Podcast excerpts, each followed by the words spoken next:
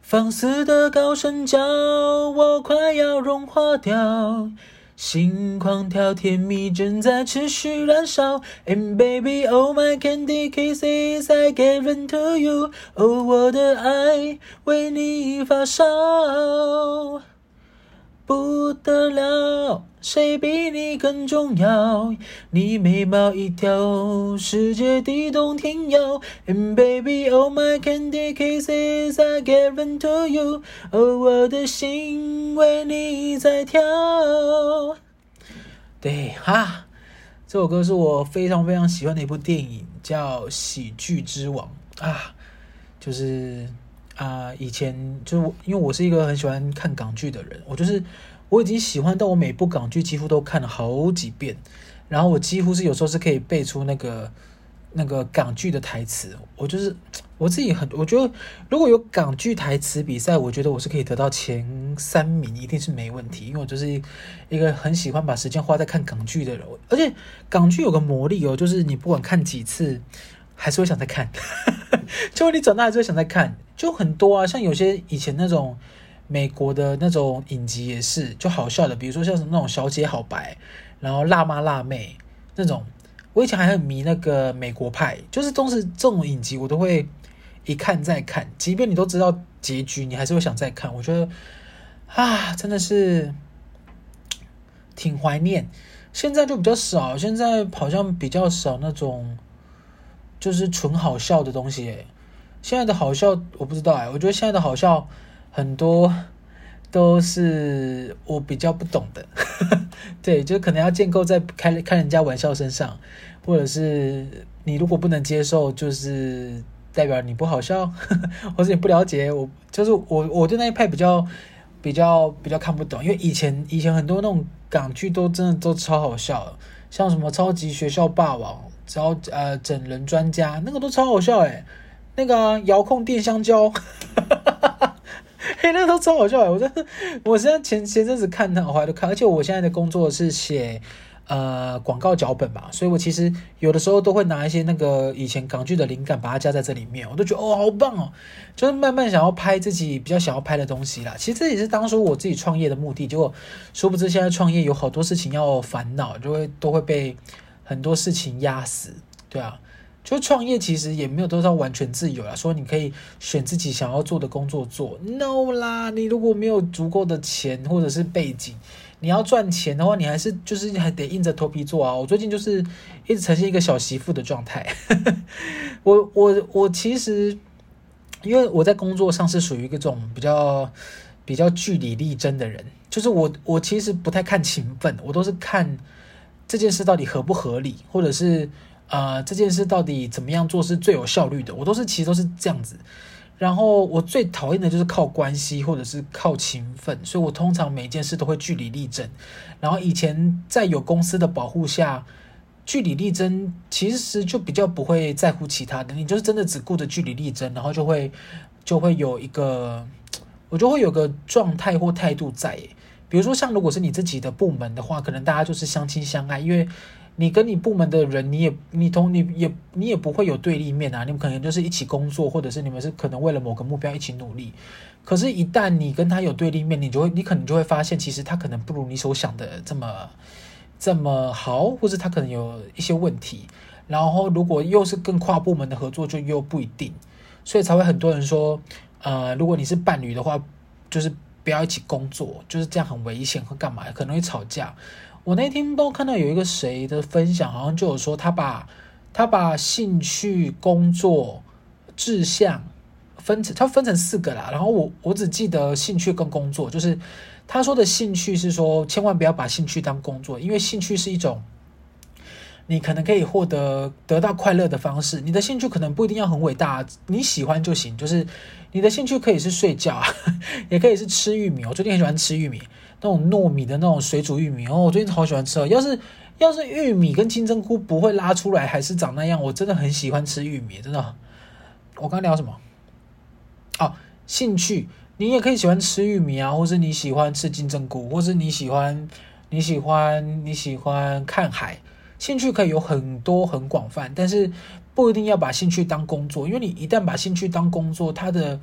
它的它的承载量就不一样了。因为工作主要一定要能赚钱嘛，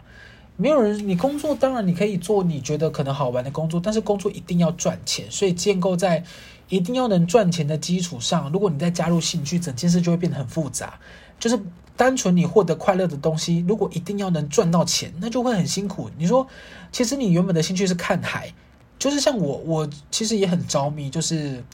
呃，我们之前呐、我们自己办的那种小员工旅游，我们就有去花莲，然后我就一个人哦，坐在花莲的那个河堤那，诶，算河堤吗？就是它有一种防坡，呃，防坡，呃，防砖，呃，削砖啊，反正就是有一块一块很大的东西的那个，然后我就坐在那个上面，然后就看海这样一波一波打上来。我不夸张哦，我看了大概有十五二十分钟有，我就是觉得，我觉得那样子很平静。就是我当时其实就觉得，哇，我觉得很多生活中很多的小事，希望他们都可以，那些人都可以被海浪卷走，开玩笑啦，开玩笑的。但是你就是面对大自然那种海浪这样一波一波打上来，突然觉得好像很多事情也不是说真的很重要，或是很怎么样。因为其实说穿了，就是你。就是你是你自己是最大的啊！就是我们以前有流行一句话嘛，不做最大。什么叫不做最大？就是你什么事都不管了，就都不管，就要违约就违约啊，然后要怎样就怎样，你不管，然后你再来处理，呃，不管以后的责任。当然，你也可以就完全不管了，就当当个烂人，其实也也没有不行。但如果你就只是想要把这一部分舍弃掉，你就全部都不管了，然后就是呃自己慢慢的擦屁股，擦自己的屁股，不要让别人擦屁股了，就是你擦自己的屁股。然后你可以再换到另外一个地方啊，就是之前有讲过嘛，就是整个世界很大，我有时候都会觉得哇，我如果一辈子都在呃这边生活，那如果没有去到另外一边看看，或是跟其他人交流，会不会很可惜？就很像我自己听 Spotify，就是会有很多歌单，有时候是随机歌单推荐的时候，我就想哇，我怎么会现在才听到这首歌？我自己就会很很很觉得很可惜，就是很怕很多东西，就是明明。明明都很喜欢，然后就没有及时的可以抓到。我觉得这个是我自己觉得，呃，最可惜的部分。因为其实我一直都觉得，嗯，我啦，我大部分都是活着，我其实没有什么生活，就是我不太会去，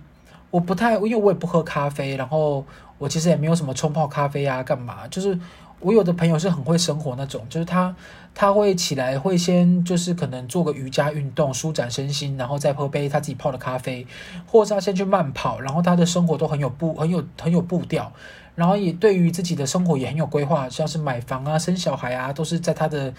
步调上。我就说哇，这种人真的很厉害。就是我其实我其实我觉得我不是一个很有生活的人。是因为我大部分生活都被工作占据了，我甚至因为这样子，所以我现在把工作室还有住的地方就是一起租在一起。然后我只是对于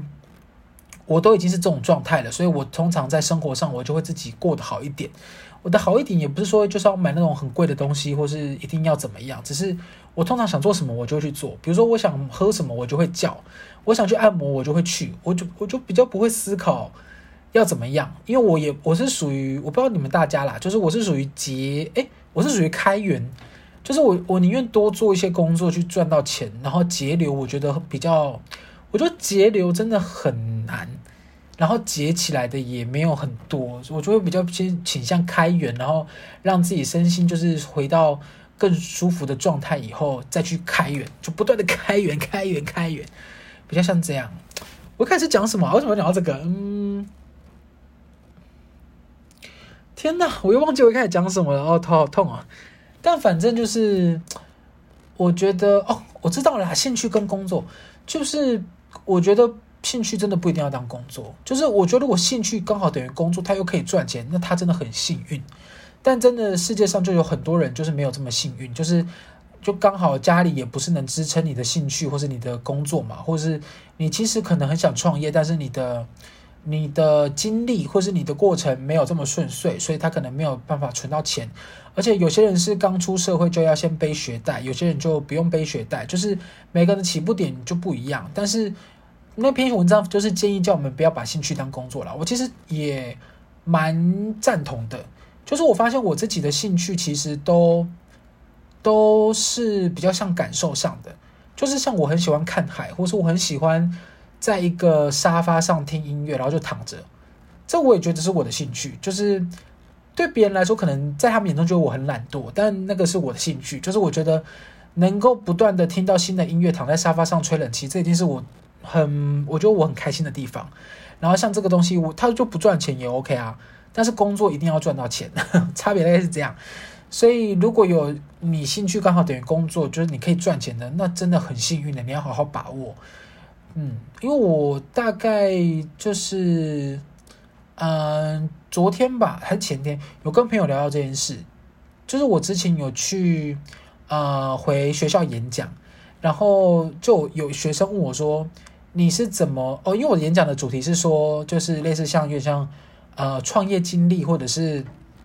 做的内容啊，广告是怎么样的东西？然后他就问我说：“我是怎么找到人生志向的？” 我就跟他说：“我觉得我还没找到，因为我真的觉得我还没有找到。”我觉得人生志向这件事情是，是我很肯定现在自己做的这件事情，然后我愿意，我也想让我现在做的事情成为我一辈子的志向，这个叫人生志向。但如果你问我，我其实现在还是会迷茫，我也没有到真的非常确定说我现在做的就是我。一辈子想做的，我很多都是感觉像，就是我想要跟一群很好的人，我的很好的人是指个性上的哦，不是说技术上的。当然技术上他目前可以不用很好，但是如果要做到相对应的内容，他愿意学，那我觉得也 OK。因为我一直以来都是觉得个性比呃个性比能力重要，就是你个性只要是愿意学、谦虚、愿意倾听。我觉得这件事情就很棒，因为我自己觉得，如果每个人都只想讲自己的话，没有人去倾听的话，那个团队就不会不会有变化。他就是会有一个人固定讲大声话，有一些人固定听小声话。我觉得那个很健康，对。然后难免会吵架，可是我觉得吵架是为了让这件事情变得更好的话，我觉得那个团队就很棒。那一群那一群。不一定是个，不一定是工作伙伴，也有可能是朋友啊，也有可能是什么东西啊，不知道。反正我觉得就是那一群人，就是你认识的这一群人，他一定要能说真话，而不是那种怎么讲啊，就是那种虚假的这种节日才聚在一起，然后喝喝喝喝饮料，吃吃东西，然后就散。我觉得那种。对于现在的我来说，我宁可不需要。对，因为吃东西我其实自己就可以吃啦。对，我现在比较少，我现在是应该说，我现在比较比较少做这样子的社交。我很希望是可以把，就是可能已经认识一段时间的朋友，或是像工作伙伴，能不能变成朋友，然后尽量让大家都是。可以在一个慢慢变得更舒服的环境，然后发挥自己的所长，然后大家互相去砥砺，我觉得这很棒。就是我最近都一直比较倾向这个状态。然后我觉得人生志向这件事情，就是真的啊，就是我是不知道之后怎么样，但我是可以肯定，我现在三十二岁还没找到啦。嗯，哦，对了，我三十二岁了。我在六月十九号的时候度过了我三十二岁的生日。对，我记，我那一天，诶，我其实大概从两嗯生日前两天就开始。有陆续庆生，因为有比较多不同的朋友的局，对，我不是要讲我很多局哦，我只是说，呃，其实我的局就是这样，因为你你我跟你讲啦，你年纪越来越大以后，其实就会一直频繁联系的人就已经很少了。然后我那天看了那个李科太太的影片，就是他就是他好像有跟艾丽莎莎讨论到，就是要对生活中的很多事情都要学会感恩，我才开始有思考到这件事，因为其实最简单的事情就是。其实没有一个人一定要理你，就是他们愿意把自己的时间给你，或者是他们愿意跟你交流，其实就已经是一件很值得感恩的事情。然后我自己就觉得这件事情，我非常的感谢这些朋友们，就是他愿意帮我庆生，愿意跟我吃个饭，然后我们也不会为难彼此，大家聊着自己的近况，然后更新一下有趣的事情。我说，我现在哇天哪，我现在我现在真的是，我现在很想很向往这样的状态。然后我，嗯，呃，我们有，呃，我吃，呃，我吃了六个蛋糕。然后我们每一次庆生，我都是许，就是那一群朋友的愿望。比如说，我这一群朋友可能是工作伙伴，我就祈祷大家工作接下来都可以很顺利。然后，嗯，嗯，如果这一群朋友是可能，我接触的乐团，那我就会希望他们可以得奖啊，可以做出好听的歌啊，或干嘛。然后我其实六个局许的第三个秘密的愿望都一样，就是我就是希望啊，我这但我这样讲是不是就不会实现了？那我不要讲。但反正我六个局的愿望都是一样的，然后我正在为此愿望而努力赚钱，所以。我就是希望有一天啦，希望有一天可以实现这个愿望，然后可以跟一群很棒的人一起，就是生活，慢慢老死。对，我就我我还是我这我们之前其实讨论过那个啊，因为台湾目前好像不能安乐死嘛，就是有时候好像去瑞士安乐死要两百万还两百五十万。嗯，主要是很怕，就是老了以后就是。可能呃，可能动一下就觉得很痛啊，然后你没有办法自由自在的活动，然后给别人添麻烦，我觉得这个是最害怕的。所以我就是开始，就是现在虽然非常忙，我还是会把一周两次的运动放进去。就我真的再忙，我还是会放进去，然后我就变成组间休息的时候，赶快赶快回回客户东西，或是赶快改东西。我现在就是这种状态，所以我就是这个月超级忙，对，然后好像我觉得今年生日好像。礼物也变得比较实用，对，好像年纪越大，礼物越来越实用。但其实我不知道哎，你们我不知道大家有没有喜很喜欢收礼物，还是不喜欢收礼物。我其实比较 care，就是大家一起聚在一起吃饭。我啦，我个人我就觉得大家愿意把时间花在一起吃饭，我就已经觉得非常感激了。其实礼物就是附附加的，如果我送的话，我真的是会，我一定会回送给大家。对对对，就是生日啊！我觉得三十二岁真的啊，三十二岁真的是个是个坎呢。我的坎是说，因为我大概三十岁的时候就我想说，哦，OK OK，那我就我就我就创业到三十二岁没成功，我就回归到公司，就是做一般的上班族，就是领人家薪水给人养。但其实工作近期我自己看了一下，好像也没有到很心动或是很适合的。对啊，而且。哦，我跟你讲，我我上个礼拜上个礼拜的时候，因为工作的关系，就是啊、去澎湖，然后澎湖我真的我真的有点忘记我上一次去澎湖是什么时候了，我真的很粗俗的，我只记得我以前就是很呃，我以前。有去吃仙人掌冰，还有黑糖糕。然后我们以前有一个著名的，也不叫著名啦，我不知道大家有没有玩过诶，那个行程叫踏浪。但我真的想起来，我也不知道那个行程有什么好特别的，因为我记得就是我们一群人到海边，然后就是在沙滩里走，然后就是诶，应该是说在水里面走，然后那个水很浅，大概就到脚踝吧，然后你就这样边走边踏，然后这个叫踏浪。而且我记得我小我那时候去走的时候，年纪应该还不大，就是我们好像踏到一半，然后突然涨潮，我差点淹死。就是在快要快快要盖到我胸膛的时候，那个那个什么那个领哎导游就赶快请人把我抱起来。我真的是很小的时候第一次去澎湖，然后后来去澎湖好像哇有点没印象啊，因为我本身很怕水，我其实没有怕，原本没有怕水哦，我都是我有点不了解我自己啦。我之前是跟那个前一间公司员工旅游的时候去苏梅岛，然后有一个有一个行程，就是在海上要穿救生衣，然后要到海里浮潜。我一直到下水前，我都是以为我是会游泳的，不知道为什么，我印象中就觉得我会游泳。就我一到下水干，我我其实不会游泳，我一直往下沉，我自己觉得，但其实根本就没有，因为。那个救生衣会浮起来嘛？你就只是头的位置会一直很奇怪，然后我就是觉得我要死了，我要死了，就到头来我就我那一天就立刻体会，干，原来我不会游泳。然后自此之后，只要有水上活动，我都超差。然后也因为这样子，所以我后来去那种海岛、离岛，比如说澎湖啊、小琉球啊，我就几乎都没参与水上活动，我都是属于那个按摩跟躺着晒日光浴，还有就是。呃，就喝个凉的，我都是属于这种，然后喝酒的那种放松行程，跳舞或什么的，对。但呃，我上次上个礼拜去澎湖，完全就是 totally 工作行程。什么意思呢？就是因为我们住的饭店非常的远，就是它距离市区很远，叫做传承堡。它就是算是一个，如果你要去那种海滩的话，那它很适合，因为它旁边就是一个叫山水海滩哦，就是。是一个很漂亮的海滩，然后它还有一个，呃，有一个很漂亮的完美景，就是有一座楼梯可以往天空走，是不是很适合我们？所以说现在先往天堂走，先看能不能先预支一下步伐哈。就反正就是有那个景啊，然后它到它但市区真的很远，然后我们那个时候，因为我们是用工作去的，然后我跟我朋友们几乎就是没有租摩托车，然后他的计程车也很慢，就是从市区叫到传承堡大概要开九分钟还是十二分钟，反正我们是等了十五分钟，计程车才来，然后开过去要两三百块。结果你到了，我跟你讲，我真的跟大家讲一件事情，你如果要去澎湖玩，你一定要先订餐厅，因为你知道我们就是。真的，我们当时就是真的太天真了，我们就以为哦，我们就去那边了，我们反正很多家店的嘛，我们就走到哪就吃什么就好。结果我们那时候前一天才查，然后就查到一家，就是有一家餐厅叫做彭于晏，没错，你没听错，就是它就是谐音，澎湖的彭，然后鱼类的鱼，宴会的宴，叫彭于晏。然后我们就想说，天哪，这也太太好笑了吧？我们就想说，那我们明天就去吃彭于晏。结果打电话去的时候，我觉得那个姐姐真的是很伤透我的心诶，我就。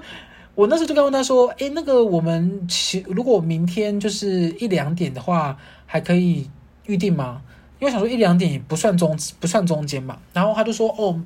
可能要现场候位哦。”然后我就说：“嗯，好，那我候位大概要等多久？”然后他就说：“嗯，等不到。”我就说：“嗯，什么意思？那为什么要问我？可是为什么要跟我讲要现场候位？你就跟我说没有位置就好了。”我就想说，你干嘛要先跟我讲现场后位，然后又跟我说等不到？我还我 我真的是很伤心的。然后我们后来就是还是请车开到彭于晏那边，然后到附近就是找了一间评价好像也不错，大概四点七颗星，然后吃了那个炒饭，而且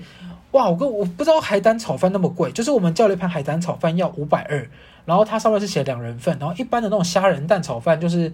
一百多块吧。结果你知道，同行的几个朋友根本没有人吃出海胆炒饭，大家就是把它当成虾仁炒饭的客，因为我们虾仁炒饭有加辣，然后海胆炒饭没有，大家都以为那个就是没有加辣的虾仁炒饭。我想说，干你那我们多花那五百二到底是什么意思？就这是真的是没有人吃得出来。然后后来吃完了以后，想说啊，那我们要不要去吃一下就是比较著名的，像那种就是什么玉冠仙草冰啊、馅饼啊？我跟你讲，全部都大排长龙，基本上都是要等四十分钟以上。然后，因为我们几个就是 傲傲娇小孩，我们真的没办法等。你知道我，我就是只要等超过十分钟，我就会不想吃那个。我会不管它再好吃，我都会丧失吃东西的权那个兴趣。就即便有人跟你说：“天哪，你不吃真的很可惜。”我跟你讲，我真的不会觉得可惜。我都等超过十分钟，我真的没关系。我是属于这种人啊。然后刚好我们团队这一次的人也是都是这样，所以我们后来就什么什么都没吃哦，有吃一间那个。意式冰淇淋新开的，以前去没有，但我以前是很久以前了，我也不知道是什么时候开的，但是就是意式冰淇淋，然后我真的是，你知道那个冰淇淋哦，就是他店就是小小一间，然后那个店员就两个人，他会就是挖冰淇淋的只有一个人，就另外一个人只能结账，然后他结账我就会在旁边等，就看着这一切发生，然后人超多，然后挖冰淇淋那个挖超慢，他挖一尺大概就两三片的那种。然后他要把一个碗一个碗的一半填满，就是要挖大概五六次。然后我真的，我的那个那个叫什么？哦，我的那个傲娇性又出来。我就说天哪，挖好慢哦，我真的不行。我又跟我的那个同行有人说，哎，那个你先吃，我在外面等你。然后他就说，哦，你不吃，我说呃太慢了。但我没有要催店员啊，我真的是我自己，我等不了，所以我就我就走了，我就立刻转去 Seven 买，就是 Seven 的冰，就我也没有一定要吃意式冰淇淋啊。但是就是因为呃朋友们想吃仙人掌冰，所以他们最后还是有买。就是你难得到了澎湖嘛，还是可以喝一下，哎，吃一下仙人掌冰啊，然后仙人掌牛奶啊什么的。对，但澎湖真的，我真的是觉得去澎湖没有玩水好像真的不行的，因为。真的太这个这个时节太热了，然后又是那个花火节，诶，是花火节嘛？反正就人很多啦。但澎湖真的是，我知道我觉得最可怕的是什么吗？是去的飞机，那个飞机真的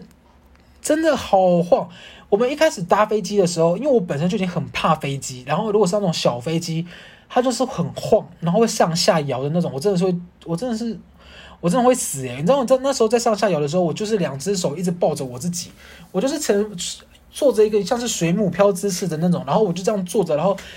那个整个背一直贴满整个椅子，然后就这样说：“天啊天啊天啊，好可怕！”然后旁边一群那种小孩子在那边，呜，天啊，哇！我把这个当成云霄飞车在坐，我想说，妈的，这些人，这些人真的是好想把他们托晕。哎呀，知道我当时已经很错，然后呃，飞机上明明就有冷气哦，但是因为我真的太紧张了，我就大流手汗，然后一直流汗。流冷汗那种，我就觉得我的脚在抖，然后隔壁一直在那边给我，哇哦，太棒了，呼呼，帅，哈哈哈，这种，我真的是，我，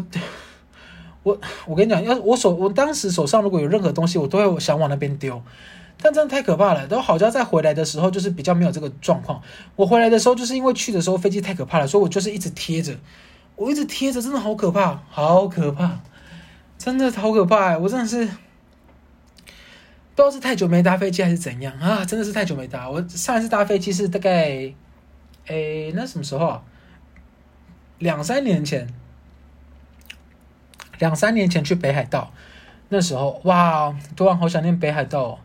我觉得标，我是喜欢冬天多过于夏天的人啊。我就是，而且你知道我那时候去北海道的时候，零下一度，然后我穿短裤跟短袖，因为我是标准的那个。热爱短裤跟短袖的人，就是我。我一年四季除了必要场合我会穿长裤以外，我基本上都穿都是穿短裤。但我的我真的不是要硬撑，是因为我真的觉得没有真的没有很冷，就是我可能偶尔身体身上半身会冷吧，就加一件外套。但是我真的脚真的很很不冷。所以我通常都会穿短裤，我就觉得比较好活动。然后我那时候一开始搭飞机去北海道的时候，因为我很少去过零下一度的地方，我有点抓不到到底多冷，所以我那个时候也是先穿短裤跟短袖，但我有带着长裤备用嘛。但是我那时候我记得我我们刚下飞机还好哦，刚下飞机大概还有个五度吧。然后我们后来就转火车，哎，还是那是我忘了什么哎。应该是火车啦，应该不是什么铁路还是什么，反正就火车。然后我们就转火车，然后转了火车以后，我跟你讲，火车就一直开到我们想要住的那个滑雪的地方。然后火车中间有个换站的地方，换站休息。我下来干，我真的要冻僵。我还记得换站休息那个地方只有零度，还还是零下一度，我忘记了。然后我两只脚真的要冻僵，我立刻套上长裤跟套上厚外套。我终于知道什么叫冷。我在，因为我在台湾没有体验过这种温度，哇，真的那个那个温度，哎，那温度很好哎，我真的很很希望就赶快有这个温度迎接它，我们就我可以一年四季都在这个温度下生活，超想我超想搬去北海道，而且那边就还有很新鲜的海胆，对我就我我不敢吃生的东西，但是我敢吃海胆，而且我很热爱吃海胆，我不敢，因为我知道生的东西，我一直觉得如果要吃生鱼片的话，干嘛不直接吞鱼就好？我就一直会有这种想法，然后我记得我第一次去那个，你们知道美登利吗？就是去日本有很有名的，很很有名，跟哪一国话，反正就是很有名的寿司叫美登利。然后我第一次去日本的时候，就跟那个啊、也是一群朋友，然后去吃美登利。然后他们那时候就说尾鱼大腹很好吃，我就想说好，我就先预备好，我是把整个 C 用好，我就是我点了一份尾鱼大腹的寿司，然后我再拿了一罐芬达汽水。我就想说，天哪！我如果等下吃下去那个味道很重的话，我就要立刻搅烂罐芬达进去。结果我跟大家讲，我真的太紧张了。我吃那个芬达汽水了以后，啊，不是不是，我吃那个尾鱼大腹寿司，我一吃下去，我就觉得好可怕。可是我跟你讲，我的味蕾根本还没有碰到那个尾鱼大腹，我就立刻灌芬达，所以。我整块尾鱼大腹寿司是顺着我的芬达汽水直接滑下去的，我根本就没有咬。我这哎，我差点噎死哎！我我跟你讲，我那个那一个尾鱼大腹寿司，我就一耗尽了一瓶的芬达，我就是跟他那种海浪送船一样，把它送往我的肠胃里面。然后我吞下去以后，我朋友问我说：“哎，什么味道？”我就说：“哎，我不知道，我只有芬达汽水的味道。” 我真的，我真的吃不出来，完全没味道，我就只有芬达那个橘子汽水的味道啊！真的是。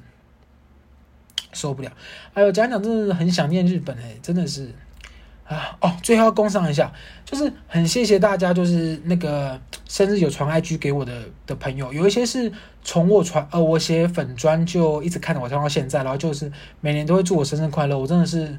我真的是无以回报，我真的是谢谢大家，希望大家可以常常来聊天，然后有买蜡烛的朋友，就是啊、我们最近开始陆续寄出，真的很抱歉，因为我们其实就是。我们三个工作室的伙伴在接案的同时，就是做蜡烛，然后刚好伙伴呃两位前后相继确诊，我现在算是唯一没有确诊的人，所以我们就是蜡烛其实有已经做好了，然后这礼拜开始陆续在寄出了，所以如果你还没收到的话，可以再等一下。然后啊、目前反应都还蛮好的，可是诶，怎么说？就是因为我们现在还在。处理、运送跟包装，所以有时候包装可能会目前还比较简陋一点。然后如果大家就是有收到我们百事集的消息，你 OK 的话，还是可以来市集买哦，因为其实买在市集买会便宜，啊、呃，会便宜蛮多的，好像至少便宜一百块哦，诶，还是五十块，反正就会便宜比较多。然后如果你之后诶也想要再就是先买小的看看，我们也会再推出更小的蜡烛，就是你可以先闻看看味道，喜不喜欢你可以再买，因为我们其实是自己做嘛，所以。我们其实味道跟市面上的都不太一样，我们就是真的自己选自己想要的香氛或精油，然后调成我们自己想要的味道。所以我们的味道没有名字，就是我们都会取一个编号，就是这个蜡烛我们我们我们试了几次，我们就取几号。比如说这个味道我们试了十六次，所以那个味道就叫十六号。看是不是很无聊？但是就是我们的号码就是就是这样啦。就是如果你买了二十五号，代表那个味道我们尝试了二十五次才成功啦。但我们的味道基本上你在市面上都很难闻到，因为它都是我们挑我们自己喜欢的，可能两至少两三种味道混起来的。当然也有比较以呃、简单大众的，像薰衣草结合香诶、薰衣草结合香草。或是香草结合别的，其实比较大众的，就是两三个味道结合的，但也有比较复杂的。所以，啊、如果你有到市集来的话，你可以我们看再决定要不要买，或者是你可以之后先买小的试试看。对，我觉得我们，呃，那个优势，哎，要要介绍优势哦。优势就是味道比较不一样，然后它的容量绝对是，呃，物超，哎，物超所值，就是有买过。哎，你们这有买过的朋友，你们如果最近有自己点，或是有什么回馈，可以跟我们讲。就我们也在慢慢改进中。然后我们唯一可能目前觉得最棒的地方，就是它的容量真的是比较多的。然后因为我们也放了比较多的呃精油跟香氛的底在里面，所以它的味道一定是够的。就是也有那个购买的朋友之前来市集买的，有跟我们说他点了以后，隔天晚哎隔天出门回来，房间还有那个味道。就它都会有一些，就是淡淡的，也不会有到很浓，所以我觉得目前我们还在收集大家的反应中啦，就慢慢改进这样。好，今天更新就到这边，感谢大家，大家拜拜。